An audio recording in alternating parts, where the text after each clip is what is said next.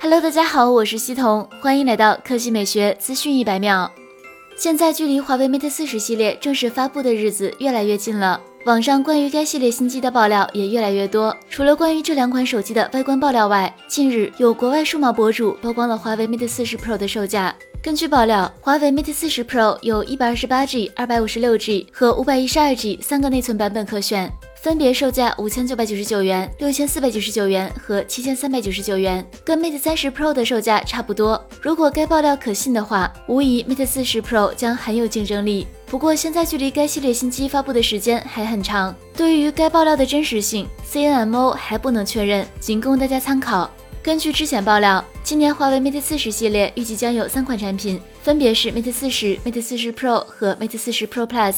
其中 Mate 四十 Pro 采用挖孔屏设计，挖孔位于屏幕左上角位置，至少有两个开孔，后置四摄像头，排列方式跟以往有些不同。闪光灯在中央位置上、左右分别有一颗摄像头，左下方还有一颗摄像头，辨识度很高。手机整体颜值很不错。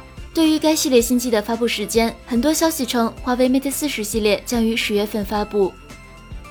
第二条新闻来看 Realme，八月二十四日消息，博主数码闲聊站爆料。Realme X7 系列搭载联发科天玑一千 Plus 旗舰处理器。据悉，Realme X7 系列包含 Realme X7 和 Realme X7 Pro 两款，其中 Realme X7 的重量只有一百七十五克，Realme X7 Pro 重量为一百八十四克。Pro 版预计搭载联发科天玑一千 Plus 旗舰处理器，这将是史上最轻的天玑一千 Plus 手机。核心配置上，Realme X7 系列采用一百二十赫兹 AMOLED 柔性屏，分辨率为 FHD+，加，屏幕形态为挖孔直屏。更重要的是，romi X7 系列采用 COP 封装工艺，实现了超窄下边框。romi 副总裁徐启科普，相比 COF、COG 两种工艺，COP 则是直接将柔性材料的 OLED 屏幕的一部分向后弯折，从而进一步缩小边框，实现接近无边框的视觉效果。因为柔性屏幕材质的限制和更高的工艺成本，目前 COP 工艺仅用于高端旗舰手机。该机将于九月一日正式发布。